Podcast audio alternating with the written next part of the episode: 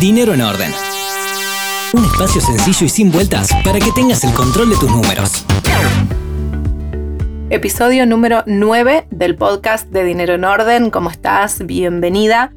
Este espacio hoy se abre para poder compartirlo con alguien más. No es lo común que haya entrevistas, pero esta vez eh, sí valía poder compartir este espacio con alguien que nos va a traer información y que nos va a aportar bastante claridad sobre un tema que no solemos tener en cuenta, pero que es muy importante. Es cómo les enseñamos a nuestros hijos el valor del dinero, qué les estamos enseñando sobre el dinero y si vos como mamá o como papá estás teniendo en cuenta que tu propio comportamiento con el dinero en este momento es lo que va a marcar qué hacen tus hijos con su propio dinero el día que sean adultos y tengan que manejar un sueldo o los ingresos para toda una familia.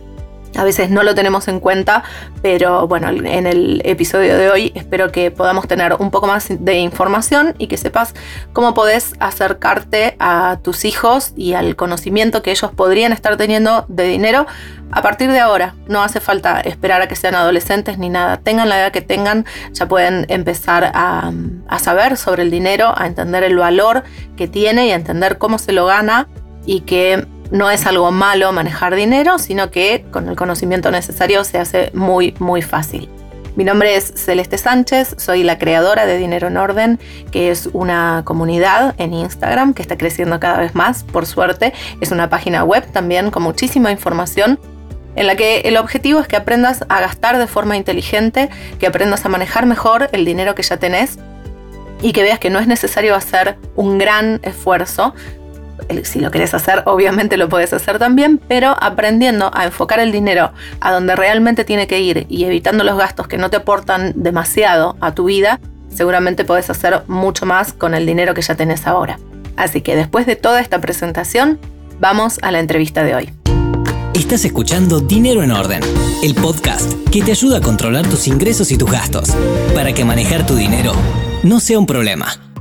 Le damos la bienvenida a Sheila Harkatz. Ella es la autora de un libro que me llamó la atención muchísimo desde el principio, porque realmente prácticamente no hay literatura sobre este tema en español y en nuestro país sobre todo. Ella escribió un libro que se llama Clara y el ahorro, que es sobre educación financiera temprana, o sea, sobre lo que les podemos enseñar a nuestros hijos desde chicos para que después se ahorren un montón de problemas que podrían llegar a tener de adultos. Muchas gracias, Sheila, por participar en este episodio. Y me gustaría saber primero cómo fue que vos llegaste a esta idea de poder, si te llevó mucho tiempo, si supiste enseguida que lo querías hacer, cómo llegaste a la idea de escribir este libro de Clara y el ahorro. Bueno, Celes, antes que nada, muchísimas gracias por, por tenerme acá. Este, es, un placer para mí compartir este espacio. Eh, bueno, un poco cómo surge. Em, a ver, eh, yo eh, dentro de, tantas cosas que hice en mi vida, soy docente. Eso fue, digamos, mi, mi, primer este, actividad profesional. Trabajé en Estados Unidos como docente con chicos y chicas de tres años hasta segundo grado y eh, de la forma en la que yo estudié, que ahí estudié, la forma que nos entrenaron eh, como licenciada en educación, ¿no? más allá de docente, eh, siempre fue una mirada de estimulación temprana, exposición temprana temáticas, obviamente apropiadas al, al nivel de desarrollo de la edad con la que estás trabajando. Y cuando comencé a trabajar eh, el tema de, la inclusión financiera de la mujer, eh, eh, digamos, yo siempre tuve esta visión de, comenzar temprano y, exponer a los niños y a las niñas temprano. De hecho, yo ya había comenzado a trabajar con algunos elementos de, de la alfabetización financiera temprana con niños y niñas de 3 y 4 años. Pero si bien yo ya lo tenía muy incorporado este tema, eh, que yo estaba segura y estoy segura y creo mucho en la iniciación temprana de cada una de las temáticas abordadas apropiadamente, fue un día que eh, yo estaba con mis compañeras del programa WISE del IAE, aquí en Argentina, que somos eh, digamos, es un programa para mujeres que se dedican a carreras de ciencia, tecnología, ingeniería, matemáticas.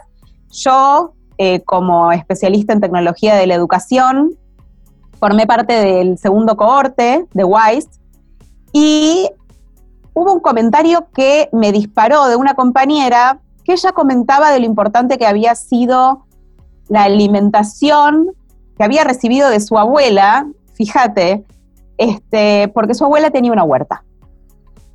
Entonces vos decís, ¿y cómo eso se relaciona con este libro y cómo se relaciona con el disparador? Bueno, fue un disparador, porque yo digo, claro, digamos, en un momento fue como, como, como un aha moment en el que yo dije, claro, si yo siempre trabajé en la introducción de conceptos a temprana edad, inclusive los más complicados, y cómo si esta chica está diciendo que el alimentarse bien fue importante para cómo ella razonaba, pensaba, etcétera, cómo no va a ser importante introducir estos conceptos desde la temprana edad. Claro. Como que, ajá, obvio.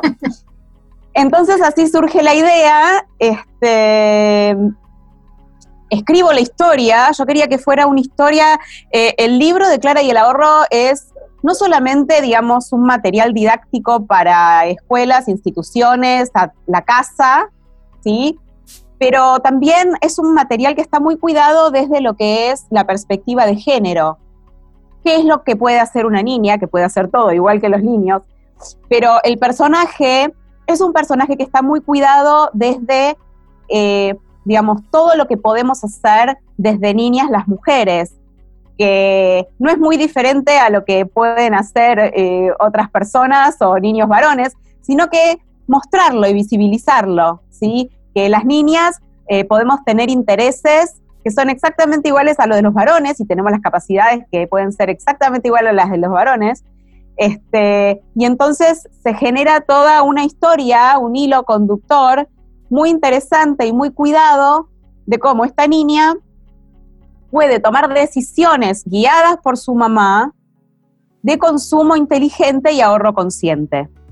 Perfecto, eso creo que es una de las cosas fundamentales que necesitamos enseñarles a los chicos. Esto que vos decís, de que eh, las inquietudes y las decisiones que puede tomar una niña son exactamente las mismas a las que puede tomar un niño creo que nuestra generación es justamente la que está tratando de cambiar un poco eso y de enseñarles, ya los chicos vienen con ese chip incorporado de que es todo absolutamente igual y capaz somos las mamás las que todavía tenemos un, poquito más para, aprender, pero está buenísimo que se pueda visibilizar de esta manera a través del juego, a través de un cuento, que es lo que a todos los chicos les, llama la atención, un libro. Eh, y bueno, más allá de esto que vos me decías, de que cómo surgió la idea de, a través de un comentario que te habían hecho y todo, yo cuando estaba viendo eh, todo lo que, lo que vi relacionado con el libro, me preguntaba también qué tiene Clara de tu propia infancia. O sea, si vos pudiste volcar experiencias propias de tu infancia en lo que relataste después eh, sobre Clara a través del libro. Bueno, qué buena pregunta. La verdad es que eh, yo me inspiré en el personaje eh, en, varias niñas. Eh, si tengo que decir que tiene clara de mí es esta curiosidad constante y la búsqueda de, respuestas o más preguntas y más respuestas después. Siempre fui una niña muy curiosa, siempre fui una niña muy despierta, inclusive para, mi edad, cuando era pequeña, siempre estaba interesada eh, en cosas que quizás eran para más grandes, este, pero también está inspirado, eh, Clara está inspirada en la personalidad de una sobrina que yo tengo que se llama Kiara, que vive en Estados Unidos, que es una nena que siempre va para adelante y ella siempre dice, yo lo hago, yo lo hago, ¿no? Entonces, eh, Clara tiene mucho de eso, de una iniciativa propia muy fuerte, eh, del querer descubrir y hacer las preguntas y de tener las experiencias necesarias, aunque algunas sean un poquito bajón, este, porque quizás no es lo que uno quiere, lo que uno quiere en el momento, pero sí esa capacidad de reflexionar. Eso sí, dentro de mi infancia yo tuve muchas posibilidades de reflexionar y otra cuestión muy importante de mi historia que tiene este, este, cuento es que mi madre siempre fue una persona eh, económicamente independiente, muy emprendedora y también eh, un poco tiene clara esa, esa impronta, esa impronta de la independencia, de la independencia eh, para hacer preguntas, para ser curiosa, para buscar eh, respuestas este, que, le, que, le, cierren. Entonces es un poco de, de muchas cosas. Y Clara, el nombre Clara surge de la claridad de conceptos, pero también de la hija de mi prima, que se llama Clara, que es una nena que yo adoro. Y también este, me inspiré mucho en esta bebé, porque es una bebé, pero bueno, eh, la llegada de esta bebé en la familia fue una bendición, entonces también me, gustaba que tuviera su nombre. Mira, ya desde bebé le fuiste marcando un, poquito el camino, por lo menos de lo que vos podrías este, llegar a enseñarle, obviamente desde tus experiencias también y desde tu formación. Eh, y ahora te hago dos preguntas en una como para que vos lo puedas, eh, no sé, desarrollar como, como te parezca mejor, porque la verdad me, me interesa mucho ver cuál es tu opinión. Por un lado, eh, ¿por qué te parece que este tipo de educación financiera, que se puede resolver didácticamente así como lo hiciste vos, no es algo que esté incorporado para todos, así como por ejemplo la experiencia que vos contabas en, Estados Unidos, tienen una materia eh, después, obviamente cuando son un poco más grandes, pero que por lo menos te da una aproximación. No te digo que vas a salir sabiendo todo, pero aunque sea una aproximación que a vos te despierte una curiosidad. Y claramente eso acá no existe. Y por otro lado, la segunda parte de la pregunta, ¿cómo te parece a vos que podría llegar a ser la, realidad, la actualidad de muchas familias si hubieran tenido este tipo de educación cuando esos papás y esas mamás fueron niños también eh, y que claramente hubieran podido solucionar muchos de los errores que, cometen ahora con el dinero si hubieran tenido esa educación a tiempo, obviamente. Excelente. Bueno, voy a ir por la primera. A ver, em, si hablamos de educación inicial en Estados Unidos, yo creo que el tema de la inclusión financiera y la educación financiera es algo que se está dando mundialmente, ¿sí? Eh, escuchamos a Canadá en este momento eh, incorporando eh, currícula de nociones financieras desde primer grado este año, si bien quizás ya los grados superiores y el secundario sí ya lo tenían. Eh, en cuanto a mi experiencia, yo creo que hay algo fundamental y es la capacitación docente. Yo no tenía dentro de la currícula para enseñar a mis alumnos el tema que yo siempre abordo y es súper, súper, súper rico, que es el del deseo versus necesidad, needs and wants. Esto es algo que, exacto, entonces, esto es algo que yo incorporé eh, eh, transversalmente en la currícula con otras temáticas, ¿sí?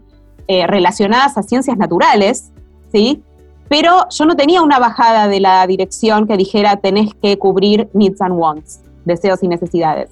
Sin embargo, dentro de mi formación, y esta cuestión de que yo siempre soy una eterna aprendiz y siempre estoy buscando, sí era importante, entonces lo introducía. Quizá otras docentes no. Claro. Entonces yo creo... Ya marca una diferencia, desde ahí vos misma ya estabas planteando una diferencia más allá de lo que era, mm, o sea, de, lo que era obligatorio para vos enseñar.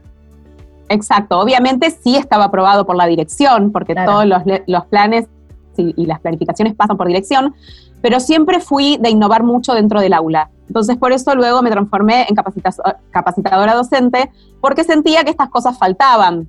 Claro. Eh, acá en Argentina sí tenemos eh, este proyecto, que es eh, el Plan Nacional de Educación Financiera, ¿sí?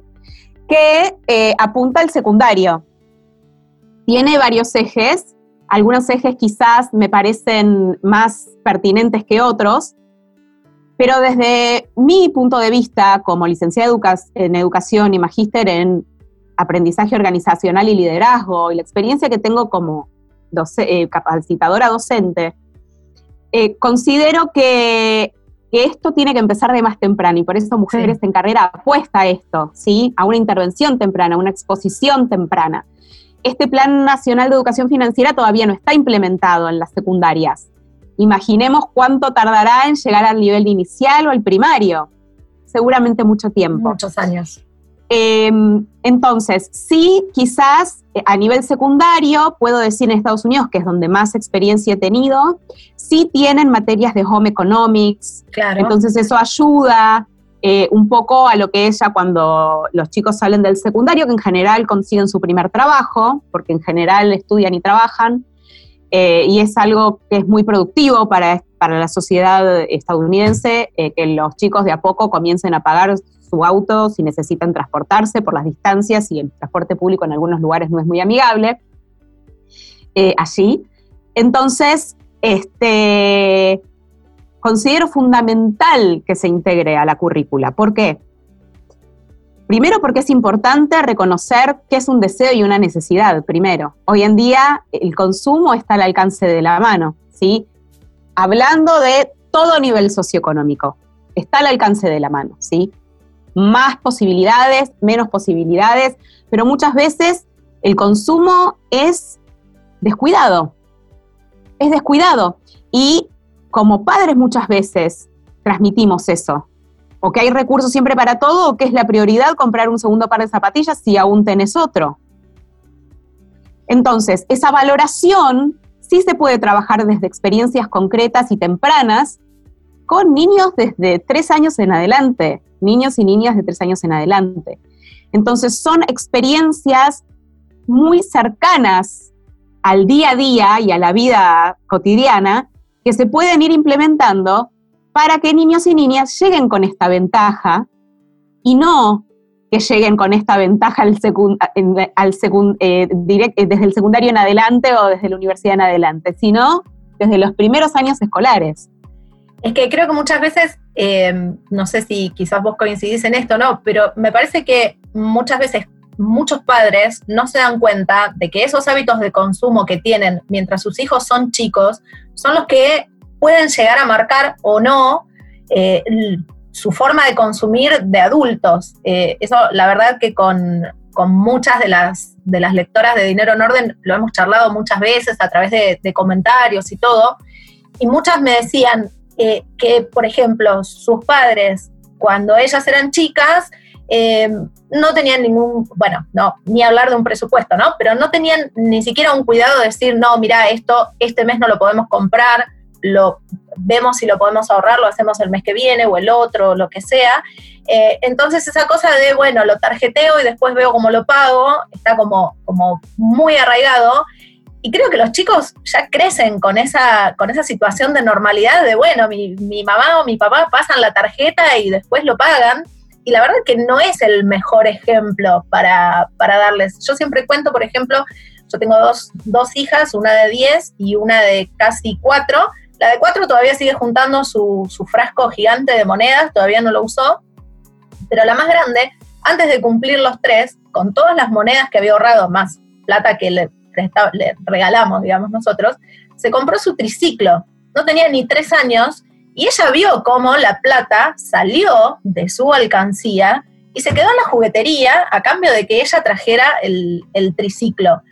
Eh, y creo que uno en el momento no toma dimensión de qué, qué, qué tipo de enseñanza es esa. Y bueno, así como hay enseñanzas de ese tipo, también hay eh, otro tipo de enseñanzas que no son tan, tan positivas, obviamente. Eh, pero no sé, me parece como que no, no, terminamos de tomar conciencia en que cómo nosotros gastamos cuando ellos son chicos puede llegar a marcar cómo gastan ellos mismos cuando son adultos.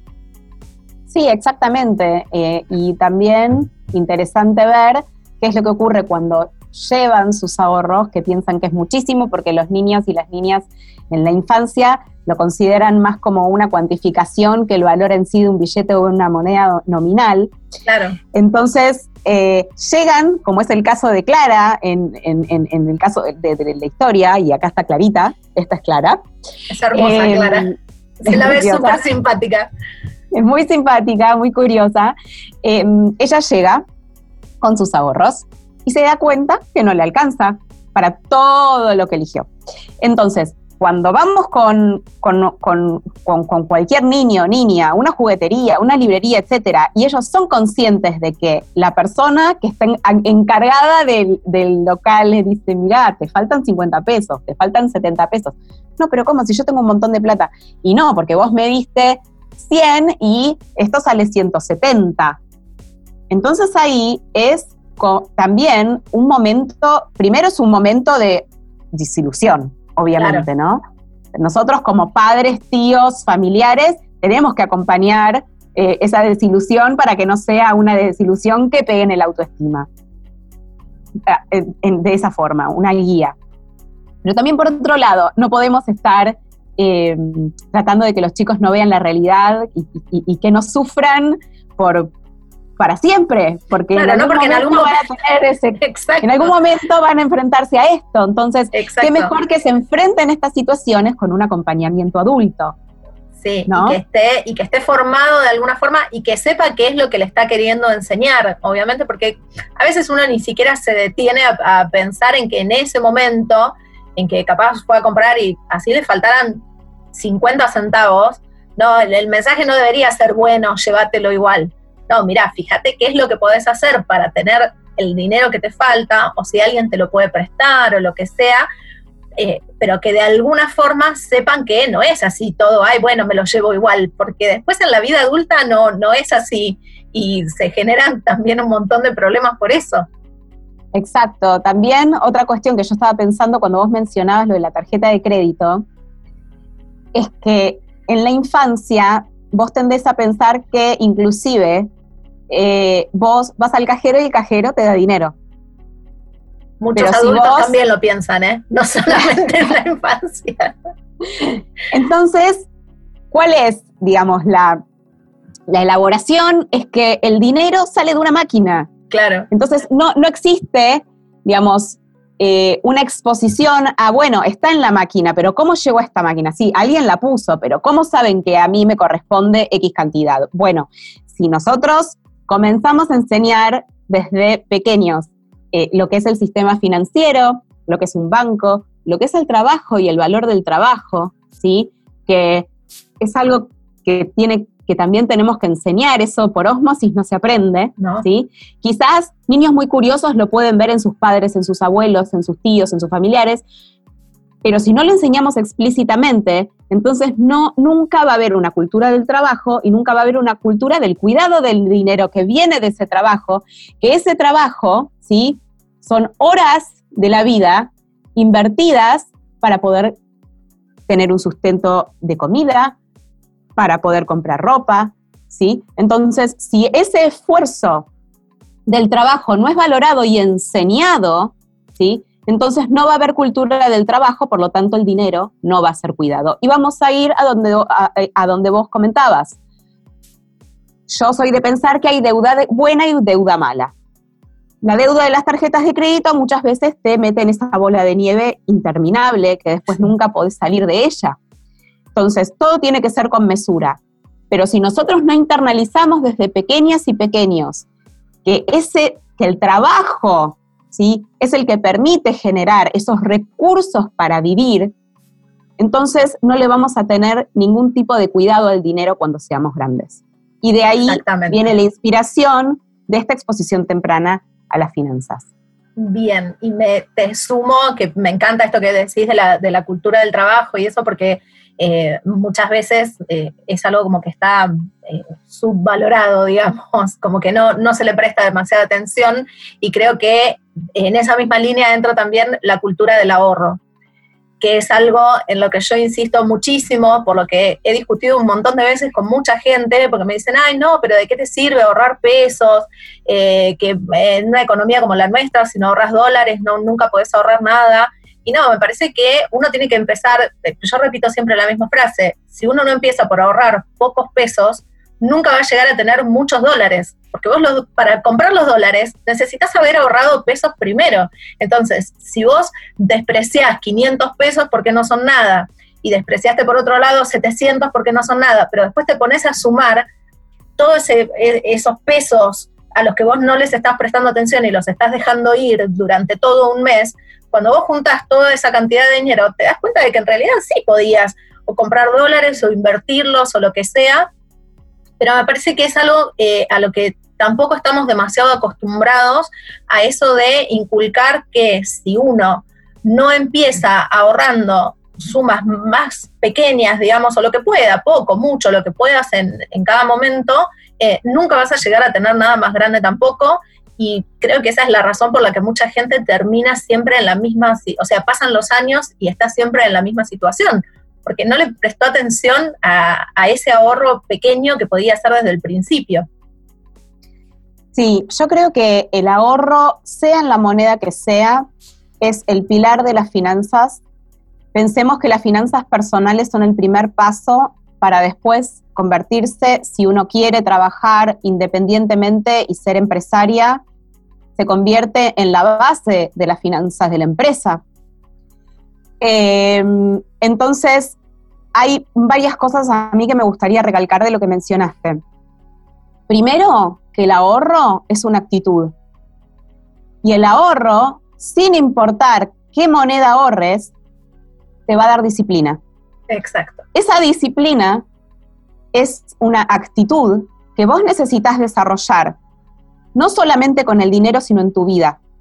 Por eso, para mí, y un poco lo que motiva a mujeres en carrera, es generar esta actitud financiera, que después te va a acompañar en tu vida en las otras esferas de la vida y en otras etapas de la vida.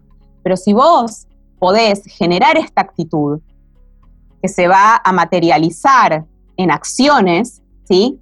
Te va a dar habilidades para después poder hacer crecer tu dinero, con los instrumentos que vos quieras si estén a tu alcance. Pero primero, genera esa rutina, genera esa disciplina. Y eso es muy importante. Quizás dependiendo cómo haya sido nuestra historia, tenemos una visión del ahorro diferente. Por ejemplo, uy, mi mamá y mi papá ahorraron toda la vida y después los embaucaron y no sirvió para nada, entonces yo prefiero vivir la vida y no ahorrar nada. Bueno, esos son infortunios que pueden ocurrir en todas las familias, ¿sí? Sin embargo, si vos no generás esta actitud financiera de la que tanto hablamos en Mujeres en Carrera, vas a perder mucho porque aparte no vas a ser económicamente productiva toda la vida. En un momento vas a tener que vivir de esos ahorros, de esas rentas, de algún seguro que tengas, inclusive porque las jubilaciones, en todo el mundo el sistema previsional está en crisis y no se sabe si más o menos para cuando nosotras eh, nos jubilemos, todas las economías del mundo van a tener una base para entregarle a los jubilados y jubiladas que tantos aportes hicieron en su vida. Entonces no nos podemos quedar solamente pensando de que un régimen previsional, especialmente acá en Argentina, público, va a ser el sostén de nuestros últimos años de vida, especialmente teniendo en cuenta que la expectativa de vida se ha ampliado hasta los 100 años. Y que creo que no hay sistema financiero, eh, sistema previsional en el mundo que esté preparado para seguir atendiendo las necesidades de esa población que antes, quizás hasta los 65 o 70 recibía una jubilación porque la expectativa de vida era esa, y que ahora tienen que seguir este, cubriendo esas necesidades durante 15, 20 años más. Y ni o sea, imagínate que si estamos hablando de economías súper fuertes en todo el mundo, eh, no sabemos qué es lo que nos espera acá. de, hecho, me pasó, por ejemplo, cuando yo empecé a trabajar hace 20 años, aportaba a un, sea, al sistema de AFJP que ya no existe. Y pasaron 20 años nada más. Imagínate que a mí me quedan, no sé, 25 más para jubilarme, a vos también. O sea, es, es mucho tiempo, es mucho tiempo para cualquier parte del mundo, mucho más para todos los cambios que tenemos en la Argentina todo el tiempo. Entonces, eh, es momento de empezar a pensar en eso también. Y si lo podemos empezar a inculcar desde pequeños y, formar esa base que después cuando vos llegas a tener, no sé, 20, 25 años, decís, no, ya es momento de que yo empiece a pensar de qué voy a vivir el día en que me jubile, más allá de una jubilación del Estado, y ahí van a empezar a aparecer un montón de, herramientas que capaz nunca las tuviste en cuenta eh, y que están ahí, pero nadie las enseña, o sea, o, muy poca gente las hace, eh, las hace conocidas para el público en general. Exacto, exacto. Es muy importante visibilizar las herramientas que existen, eh, al menos como para tener una noción básica del escuché que, después uno puede indagar un poco más, pero es importante estar allá afuera, especialmente para las mujeres que siempre, digamos, por, por cuestiones eh, culturales y sociales heredadas, siempre estuvimos más eh, ligadas al, ámbito privado, a la economía de los cuidados, ¿sí? En donde muchas veces, si bien sí, eh, históricamente hemos tenido un rol en la administración del dinero del hogar para las necesidades básicas, no se ha tenido históricamente el, el rol de la mujer en decisiones de plata grande. Claro, siempre fue administrar el dinero de otro, el dinero que otro te daba para administrar. Exactamente. Y, las decisiones de las inversiones y el ámbito público estaba mm, ligado más a los varones y aún lo sigue estando. Lo que pasa es que hoy ya se han dado pasos firmes adelante eh, que sí, eh, digamos, nos indican y nos muestran que hay eh, posibilidades y que también tenemos derecho a visibilizar todo el trabajo de cuidado que hacemos más allá de que tengamos un empleo fuera de casa o no, pero que el trabajo que hacemos en casa también es tiempo y es espacio nuestro invertido para que quizás muchas veces nuestra pareja pueda crecer, ¿sí? Eh, y cómo se, hace, digamos, este, las negociaciones dentro de lo que son cada familia y cada estructura familiar, que bueno, eso ya depende individualmente. Pero sí es importante visibilizar y estar como mujeres especialmente ahí afuera, en el mundo, en el mundo público, ¿sí? Que también lo merecemos y también es nuestro derecho. Exacto, y que se ha ido ganando a lo largo de los años cada vez más, más visibilidad, más, mm, más espacio en los lugares de, decisión, como vos decías. Eh, bueno, nada, y, que espacios como Mujeres en Carrera obviamente ayudan muchísimo a, a visibilizar y a dar información que muchas veces no sabemos en qué otro lado encontrar o no, no sabemos a quién acudir para, poder tener este tipo de, información de calidad. Cerramos con, esta última pregunta. Eh, me gustaría saber, a partir de, tu experiencia, o qué diría Clara, por ejemplo, puede ser la voz de Sheila o puede ser la, voz de Clara, ¿qué le recomendarías a eh, las familias, a las mamás, a los papás, que les gustaría eh, introducir este tipo de, educación financiera temprana en la vida de sus hijos, pero que quizás como ellos mismos no recibieron esa información, no saben desde dónde abordarla, desde dónde pararse para poder enseñarles a sus hijos lo que les hubiera gustado que les enseñaran a ellos. Sí, bueno, eh, yo creo que Clara estaría muy contenta de que todos los niños y las niñas y los papás y las mamás y las abuelas, los abuelos y toda la familia eh, estén junto a ella en sus aventuras. Entonces yo creo que Clara los invitaría a, a, ser parte de sus aventuras. Y yo les diría que no tengan miedo de aprender junto a sus hijos al mismo tiempo. Siempre se está tiempo de aprender, aunque sea desde libros que son para chicos, pero que si uno no tuvo esa oportunidad, es, una, es un lindo momento hacerlo juntos.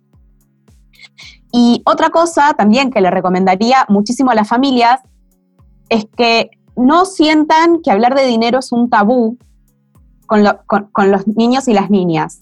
Obviamente siempre tiene que ser en un momento, en un espacio y de una forma adecuada hacer ese acercamiento, porque tampoco queremos eh, que se genere una idea errónea de lo que el dinero es como único propósito en la vida, y esa no es la idea. Tampoco la idea es que los chicos piensen, como en algún momento me ha dado el feedback alguna persona este, que, ha leído el libro, de que los niños tienen que trabajar. Eh, no, eso ya se abolió hace mucho tiempo, no es la idea y no es el mensaje, pero sí la idea es que si los niños y las niñas tienen la posibilidad de, tener una responsabilidad en la casa y que de alguna manera sus ahorros, más allá del ratón Pérez o el hada de los dientes, como en algunas culturas, eh, en vez de darles dinero por darles dinero, sí está bueno que tengan una actividad en la casa, darle el agua al perro todos los días, asegurarte que tengan las croquetas. Esas son cosas que aparte hacen valorar el esfuerzo al trabajo, pero al trabajo de los padres, no al trabajo de los niños, al trabajo de los padres que son los proveedores de todas las oportunidades eh, con mucho esfuerzo que le damos a nuestros hijos, hijas, nietos, nietas y extensivo. Entonces sí me parece importante que los niños y las niñas tengan esa posibilidad de entender de dónde vino ese dinero que me están dando como mesada o como semanal o como mensual. Viene del esfuerzo que yo hice dándole a mi perro, a mi gatito, el alimento, de hacer mi cama a la mañana, de ayudar a retirar los platos de la mesa. Entonces, en vez de dar dinero por dar dinero y pensando de que alguien siempre te va a dar dinero, pues entonces haz un esfuerzo y como papás enseñémosles que el esfuerzo vale la pena. Exacto, que el esfuerzo vale la pena, que la responsabilidad tiene su recompensa también, que haber cumplido con la responsabilidad que nos asignaron también nos, nos permite tener eso que nos habían prometido a cambio eh, y que es justamente la base de la, de la, cultura del trabajo de la que hablábamos antes. O sea, no significa poner a un niño a trabajar, obviamente, eh, o a una niña a hacer las cosas de la casa. Eh, de ninguna manera. Para nada, sino de decir, bueno, es una pequeña responsabilidad que yo te asigno y que a cambio de que vos cumplas con esa responsabilidad diaria, semanal o en el momento que, que hayamos arreglado, bueno, esta es la recompensa que yo te prometí a cambio de que vos cumplieras con esta responsabilidad que te asigné. Es lo mismo que en un trabajo, pero llevado al ámbito eh, hogareño, o sea, al ámbito de la familia. Pero es, con fines de, de, alguna manera, eh, ayudarle a comprender que el esfuerzo, el tiempo y el espacio también, digamos, son parte de, de, son aspectos muy preciados en la vida de uno y que uno eh, cuando usa el tiempo y el espacio para trabajar y darle una vida buena a sus hijos, lo mejor que uno puede, eh, es a través del trabajo y el esfuerzo y dedicación. Entonces, de alguna manera es decirle, mira, vos te podés dedicar este, a, esta, a esta tareita, ¿sí? Y entonces vas a tener tu mesada, tu mensualidad, como tienen todos los chicos. Lo que pasa es que la intención está puesta de otra manera, como yo te lo estoy diciendo. Exacto. No es como, toma tu mensualidad, con esto haces lo que quieras. Sí, toma tu mensualidad, pero mira todo el esfuerzo que hiciste y con esto te lo ganaste. Con todo, con todo este esfuerzo que vos pusiste tu tiempo y tu esfuerzo para que la casa se vea más linda, para que tu perrito tenga su comida, ¿sí? Enseñar responsabilidad y de esa manera podemos generar una cultura del trabajo, porque si no, ¿cómo la creamos? No, es imposible. Si no, eh, o sea, la terminan aprendiendo cuando ya terminaron el, el, colegio o terminaron la universidad o lo que sea, y la aprenden en otros términos, no en los términos amorosos en los que nosotros se lo podemos enseñar cuando son chicos. Muchísimas gracias, Sheila, por, por tu tiempo. Si quieren saber más sobre Mujeres en Carrera y sobre la actividad de Sheila Harkat y su equipo, pueden visitarla en mujeresencarrera.com.ar. Allí también van a encontrar información sobre el libro de Clara y el ahorro, cómo adquirirlo. Lo pueden comprar en formato físico, lo pueden comprar en formato digital también, si están en el interior o si están en otros países y quieren eh, acceder a este, a este material que les va a ayudar a poder enseñarles todo esto que estuvimos charlando con, con Sheila durante, durante este rato, poder enseñárselos, obviamente, de una manera más didáctica eh, y que los chicos siempre aprenden mejor a través del juego y a través de la, literatura eh, y de lo que podamos enseñarles nosotros con, con cariño en nuestras casas. Muchísimas gracias, Sheila. Gracias a vos, Celes, y un beso grande a toda tu comunidad. ¿Y vos? ¿Y vos? ¿Qué vas a hacer para poner tu dinero en orden? Viví la vida que querés con el dinero que tenés. Dinero en orden.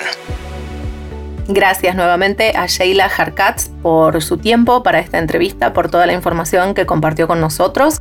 Y si te gustó este episodio, te invito a escuchar todos los anteriores. Hay mucha información sobre deudas, sobre tarjetas de crédito. Hablamos bastante durante la cuarentena también quizás estás en algún lugar donde eh, ya tenés como un poco más de, libertad para moverte y para gastar, o quizás seguís en cuarentena como hace varios meses, pero seguramente la información te va a servir sea cual sea tu situación.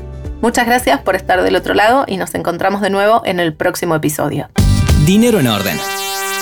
Un espacio sencillo y sin vueltas para que tengas el control de tus números.